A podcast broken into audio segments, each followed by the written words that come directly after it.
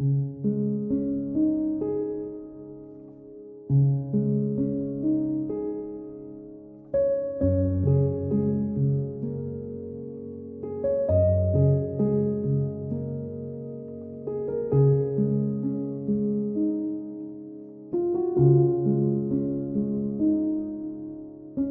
家晚安，欢迎收听今天的还没有名字这期 podcast 节目。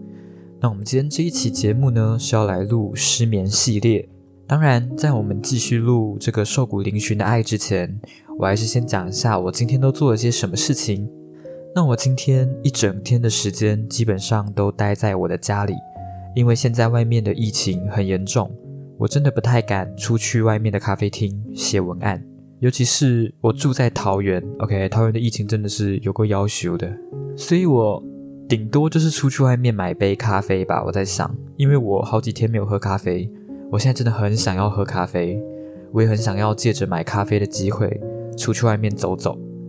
我原本在想说，考完学测之后，我要跟我妈一起减肥，就是一起吃一些健康餐之类的，然后希望可以瘦下来。但是我发现。好像会继续一直待在家里，那待在家里就会少了走路的机会。像我们那个时候，在去年暑假，我们开始准备学测的那段时间里，那段时间我也是胖最多的，因为那段时间都在线上上课，然后那段时间也是疫情最严重的时候，所以你如果没有事情，是大家都不敢出去的那一种。所以我活动的空间不是在我的房间，就是在我房间隔壁的冷气房。因为我房间的冷气坏掉了，所以那个夏天的时候，加上我又习惯把房间的门关起来，所以夏天是真的很热。活动空间小的话，是真的很容易胖。所以我想，明天开始我还是出去外面走走好了，总比一整天都坐在书桌前或是躺在床上还要来得好。接下来要分享的第二件事情是，我觉得我这两天的睡眠品质都不太好，就是你睡起来，你还是会觉得很累，很想要继续躺下去睡。再来就是我会觉得我的头有点肿肿的，就是有一种昏昏欲睡的感觉。所以我今天早上起床的时候已经十点了，那个时候我还很想睡。然后我们家是十二点准时吃午餐。吃完的时候大概是一点，我吃完之后就跑去睡午觉，然后这一睡就睡了三个多小时。我醒来的时候已经快五点了。昨天原本说今天要尝试能不能发两期节目，但是很明显失败了，好吗？因为今天一整天都在睡的关系。然后我刚刚就在想，我为什么这两天的睡眠品质会不好？然后起床的时候我都会觉得我的肩颈很酸。然后我刚刚洗澡的时候，我就想到，会不会是因为我这两天有带伊利系磁力项圈的关系，所以我就把它拔下来。然后我现在就觉得好多了。我也不知道是什么原因，也不知道到底是不是伊利系磁力项圈的关系，又或者只是我的心理作用。反正我现在就觉得，哎，肩颈不会觉得顶 Coco 了。接下来我要跟大家分享的第三件事情是，我真的很想邀请。其他的人能够来我的节目上跟我聊天。我在之前还没有开始做 podcast 的时候，我有想过我的 podcast 要做哪些内容。起初是没有决定要邀请来宾上我的节目，一直是我在网络上看到了一个照片集，叫做《哭泣女孩》。这个照片集我觉得非常非常有意思，它也是我一直很想要做的事情。像在之前的节目里，我就有讲过，如果我第一次认识你，我很常问你说，你有什么故事能够跟我分享？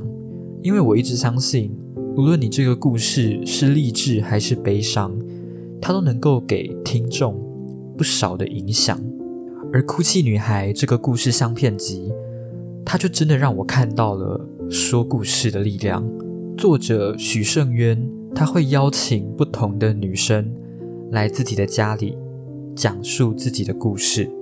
他会把自己的房间弄得比较昏暗一点，就很像是告解室一样。然后女孩就坐在自己的床上，讲述着自己的故事。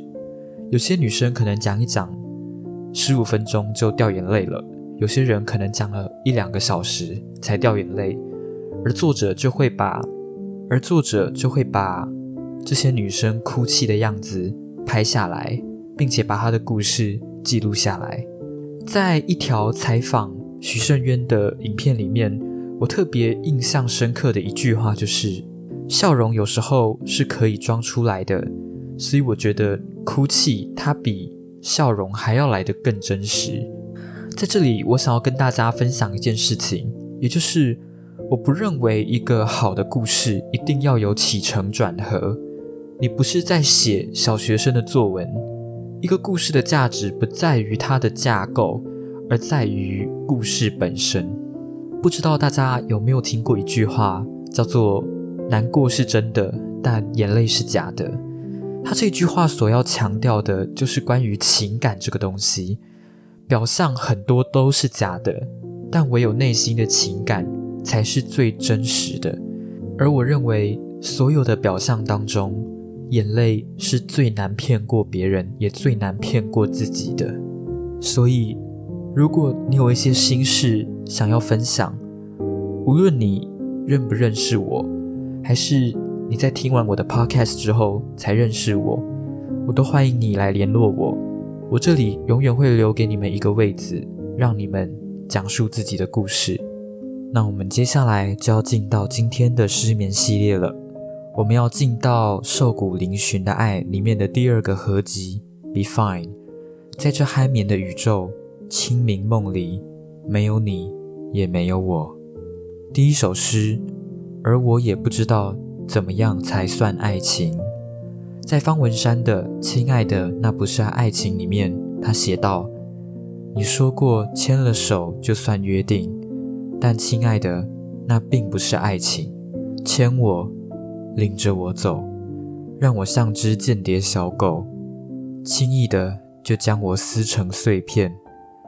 唯一的破绽是我绝不主动向你邀玩，吻我。”吻我，banana，我是说一种水果，别分那么细，都是黄色外皮，只是后来有的挪挪剥开，却白里透红。摸我，别偷偷摸摸，要在大庭广众之下，像卢广仲弹吉他。想要的生活有一百种，但每天摸的都是鱼仔。操我，从早到晚，叫我不得休息，隔八小时就去轮班，把所有功德修完，才能躺平，送回家里。不要爱我，我允许你，可以对我做坏坏的事情，但坏掉的我，依然不会爱你。我觉得每一个人对怎么样才算是爱情，都会有不一样的见解。有些人会觉得，只要我们牵手，就算是交往了；有些人会认为，我们要有一个口头上面的承诺，才能算是交往。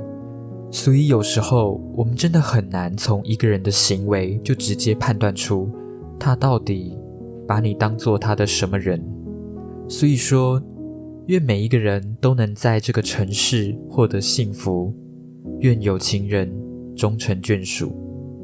我们接下来要进到第二首诗，在熟睡的夜晚醒来，在陌生的床，玩一款没有胜负的游戏，在面孔模糊的城市里，二分法我们的喜欢。若你同样选择向右而去，可否在交错的场合与我随遇则安？努力扮演一个被爱的人，像只缺水的容器。分担我的孤单，分享你的幻想，褪下羞耻的皮肤，张扬欲望的脂肪，在这座灵肉分离的祭坛，我们都是脱俗的僧，也曾失望自己和对爱的忠贞，旋即疲软，陷入昏沉，如蛇交缠，为了度过一个寡欲的冬，在这酣眠的宇宙。清明梦里，没有你，也没有我。接下来是第三首诗，《爱是噪音》。他捧着一颗苹果走来，在他眼前宛如音乐。一条蛇往身子里钻，他们什么也没说，只是乖乖蒙上眼睛，听夜与烟花，听礁石与海浪。他说：“苹果捧在左胸前。”他说：“活在当下，拿出弓箭，射了之后，世界又霎时安静许多。”我在念这首诗的时候，最让我印象深刻的是。只是乖乖蒙上双眼，听夜雨烟花，听礁石与海浪。我觉得有些时候，在爱的情况下，就连是平凡的事情，对你而言都会是一种幸福。或许在爱的时候，就连争吵也是一种幸福，就是因为你们太在意彼此，才会为了彼此争吵。真正可怕的，不是争吵，而是冷漠。如果对方的喜怒哀乐都无法掀起你内心的一丝波澜的时候，那正是你们要离开彼此的时刻了。接下来要进到第三首诗。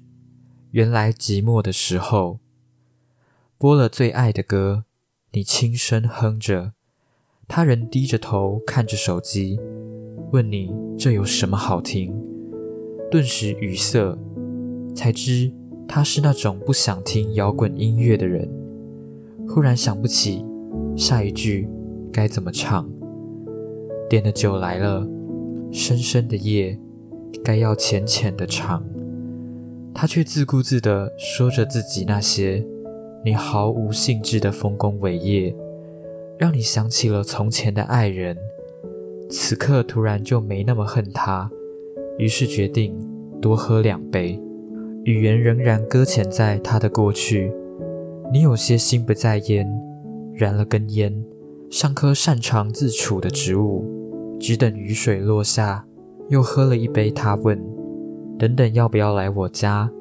你心想：眼前的人还是可爱，只要继续不谈未来。一个你坐在椅子上盯着你看，而你一无遮掩。好吧，承认自己极孤单。又自私。雨停了，他转身看着手机，儿女正在编一个理由不留过夜，却想起了一句电影的台词：“原来寂寞的时候，每个人都一样。”你笑了出来。我觉得前任是你在人生当中与你的关系最微妙的那个人，无论当初离开彼此，是不是两个人都想要结束这段感情。还是说，一个人想要结束这段感情，而另外一个人还是爱着对方；又或者，你们两个仍然爱着彼此，可是因为一些现实层面的问题，你们不得不离开对方。我觉得爱与恨这两个东西是并行存在的，所以为什么有些人会说因爱而生恨？无论是我刚刚讲到的三种情况的哪一种，在你们要结束这段感情的时候，一定是由爱生恨的。这个恨一开始不一定是恨对方，可能是恨这个世界，可能是恨老天爷这个王八蛋，也有可能是恨阻止这段爱情继续发展的人。但是我觉得很特别的是，过一段时间之后。很多人会把这个恨转移在对方身上，但是再过一些时间，他们就会渐渐放下仇恨，对方也没有这么可恨了。所以我觉得时间它真的是一个非常强大的东西，它能够改变这个世界上的任何事物，无论有形还是无形。爱与恨的本质是什么？就是情感，他们两个的本质是一样的。而当这个本质变质的时候，爱它就不会再是爱，而恨也不会再是恨。接下来我们要进到第五首诗：没有人快乐的电影。挑一部从前都爱的电影，在就此分别的前一晚，约好了再看一遍。戏终了，人就散。一定有些我所忽略的细节。还是伏笔尚未解开，又或是任何惊喜的彩蛋，要等我们都走远了才能够发觉。否则，我们当初怎么能够如此喜欢，一起牵手走过夕阳的沙滩，在一日将末时相拥而睡？他们做着爱的承诺，像是再也没有谁能使他们分开。美好的画面依序播映，像云雾褪去而星月皎洁，都让我联想到你。身体总是能记住。那些熟悉柔软的事物，心灵却会选择忽略不合逻辑的对白。剧情的高潮结束，结局尚未落幕，我热泪盈眶。你转过身，看向手机，表情有些不耐。突然觉得这电影怎么这么烂，烂到有人已经不想演了。如果你今天跟我说，一段爱情，他们就好像一部电影。毕竟在爱情当中，你所经历的悲欢离合，多多少少都是充满戏剧性的。一对相恋的人，他们就像是电影里面的男女主角，只是不是每一部电影都会有好的结局。接下来我们要进到第六首诗《房子》，你对他说：“都要走了。”何不上来坐坐？最后一次，你把自己缩得好小，好让他把自己放进你的房子。房里好空，什么都没有了。第七首诗，浴缸。你把塞子拔了出来，然后不发一言，走去阳台，赤裸的抽烟。我只是躺着看你，像一座浴缸，感觉身体里的水。渐渐的流光。第八首诗，奴隶只能把身体借给你，这是唯一能够见到你的方法。你填满我，我又镂空了自己。反正你从未想要补好我裂了缝的梦。对你来说，我的每一次徒劳，都代表你永远不会失去我。说实话，如果今天。两个人的关系已经变成单纯上的肉体取悦，那我觉得他们已经不能说是爱了，他们更像是一种交易。我带给你快乐，你也带给我快乐。于我而言，一段没有悲伤的感情是不真实而且不快乐的，因为如果没有眼泪，那笑容也就没有了意义。第九首诗，习惯。匆匆地抽离你，然后找寻第一个念头，只是突然有了疑惑：如果没有爱，现在的我们在做什么？第十首诗，空旷。他用爱盖了一座乐园，所有的机械都在动，但园里只有一个小丑。第十一首诗，我安慰我自己，偶然想起。曾爱得不分你我的人，我安慰我自己。偶然想起过去魂牵梦萦的神话，我安慰我自己。偶然想起一些熟悉彼此的朋友，我安慰我自己。偶然想起一段午夜梦回的缘分，我安慰我自己。偶然想起一堆乱七八糟的欲望，我安慰我自己。偶然想起我一个人百无聊赖，盯着天花板，没有办法起身的时候，我只能安慰我自己。我给自己安慰，并不是因为想念，有的时候是为了可以更快的忘记这种感觉。我觉得我在这首诗当中看到的是作者内心的矛盾。我对这首诗的安慰我自己。有两种解读。第一种解读是，你想到了之前你爱的那个人，然后你觉得很可惜，所以你安慰我自己。第二种是，你觉得安慰你自己能够让你更快去忘掉这一段感情，所以你安慰你自己。我觉得这两种心态，它会有一个非常微妙的差别。第一种是，你仍旧拘泥于过去，所以你没有办法接受你们分开的事实，你只能安慰你自己。第二个是你已经看开了，而你希望能够以最快的速度去放下这段感情。我会觉得作者内心很矛盾的点在于。你去想念一个人，只是希望更快忘掉他。如果以这样的角度来看，代表说你仍旧很思念对方，代表你仍旧没有放下这段感情。可是作者他要在文末说到，他想要安慰自己，只是因为他想要更快放下。我想，这或许就是在情感上面比较矛盾的点。第十二首诗。纳西瑟斯，晴时防晒，雨时撑伞，在适合牵手的场合，就没想过放开。若暧昧尚未成熟，你不急着摘，一切看似自然，都是经验。你流利的排演，爱人的反应，最浑然天成的杰作，都经过最缜密的计算。在红男女绿的城里，你从不成为谁的附庸。相信自己是盛开、永不凋零的火焰，却只能一时温热，把烙印留给那些靠得近的鹅。你把镜子擦得清澈，看最美的风景。你只是太爱自己，并不认为其他人值得。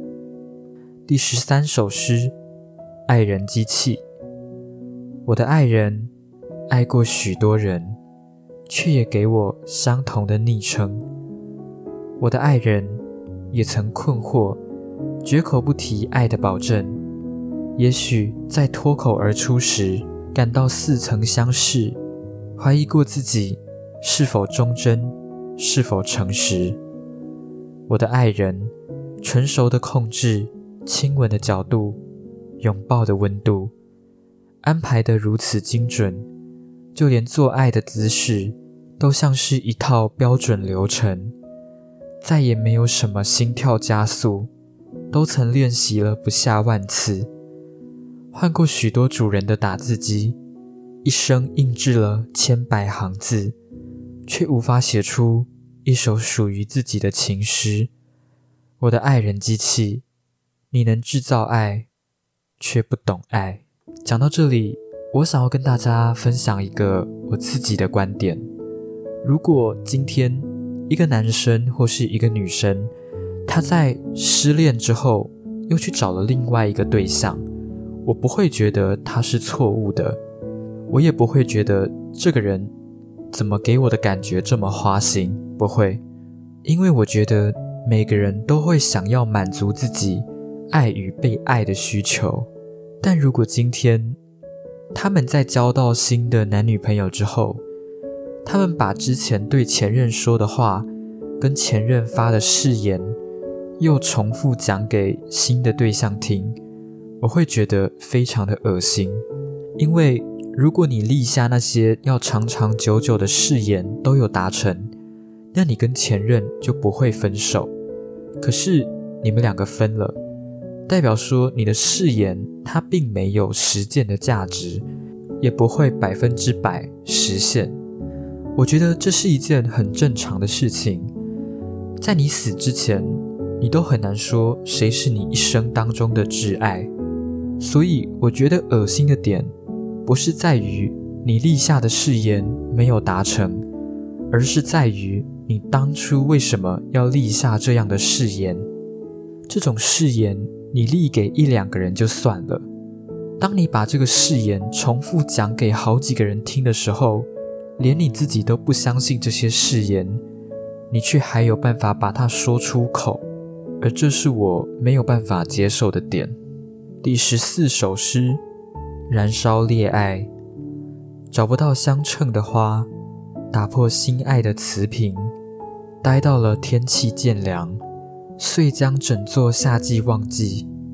我要任自己的性，上锚抛下船，岛屿离开陆地，仅能燃烧一次。我也宁做一根火柴，用几回摩擦，照亮心底愿望。我是坏人吗？还是只是忠于对自己的诚实？第十五首诗：救赎。接受这样的关系，起初不是自愿的，只是后来也没有别的办法了。成为你的幽灵，静沐在你。见不得光的荣宠，爱生于邪魔，陪我坠入地狱。第十六首诗：我爱你，爱你爱我。我是陶家的糖果，诚实且贪心，要许多的蚂蚁才能搬动。第十七首诗：我们根本从未拥有黄昏，在聂鲁达的我们甚至失去了黄昏当中，他写道。我们甚至失去了黄昏的颜色。当蓝色的夜坠落在世界时，没人看见我们手牵着手。艳阳冒凡，斜挂在窗棂，光的指尖渐长，缓慢的要接触到桌上的瓶。我一直在沙发上，百无聊赖的，也没有怀抱什么特别的渴望。只是，如果可以，也想让他瞧瞧时间的模样。夜色迟迟，他终于造访，带着花和柠檬塔，笑的样子像极了融化的奶油。我的一天才开始有了变化。泛滥的寂寞关不住拥吻他的冲动，也只有此时，你是我的。填满了残缺，可幸福是漏。没吃完的甜点就顺手丢了。你说有的美就适合插在水瓶，那么安静，值得等待，懂得欣赏的人。每次你一离开，月光也熄了，房里比夜还要黑，心比床还乱。总有另一个人。比我适合拥有你的睡莲和清醒的一声早安。那我们瘦骨嶙峋的爱的第二个合集《Be Fine》就到这边结束了。可以知道，第二个合集主要是在讲失去爱的过程。希望这个合集能够让你在睡梦当中梦到你所爱的人，无论你们是否还在一起。我想，在梦的世界里，你们还会相遇。希望今天的节目能够带给你一个好的心情，能够带给你一个好的夜晚。如果喜欢我的 Podcast 节目的话，记得去订阅我的 Podcast 频道，并且多多帮我分享。要开启小铃铛，才会在我节目更新的第一时间接到通知。我们在未来的节目里。不见不散。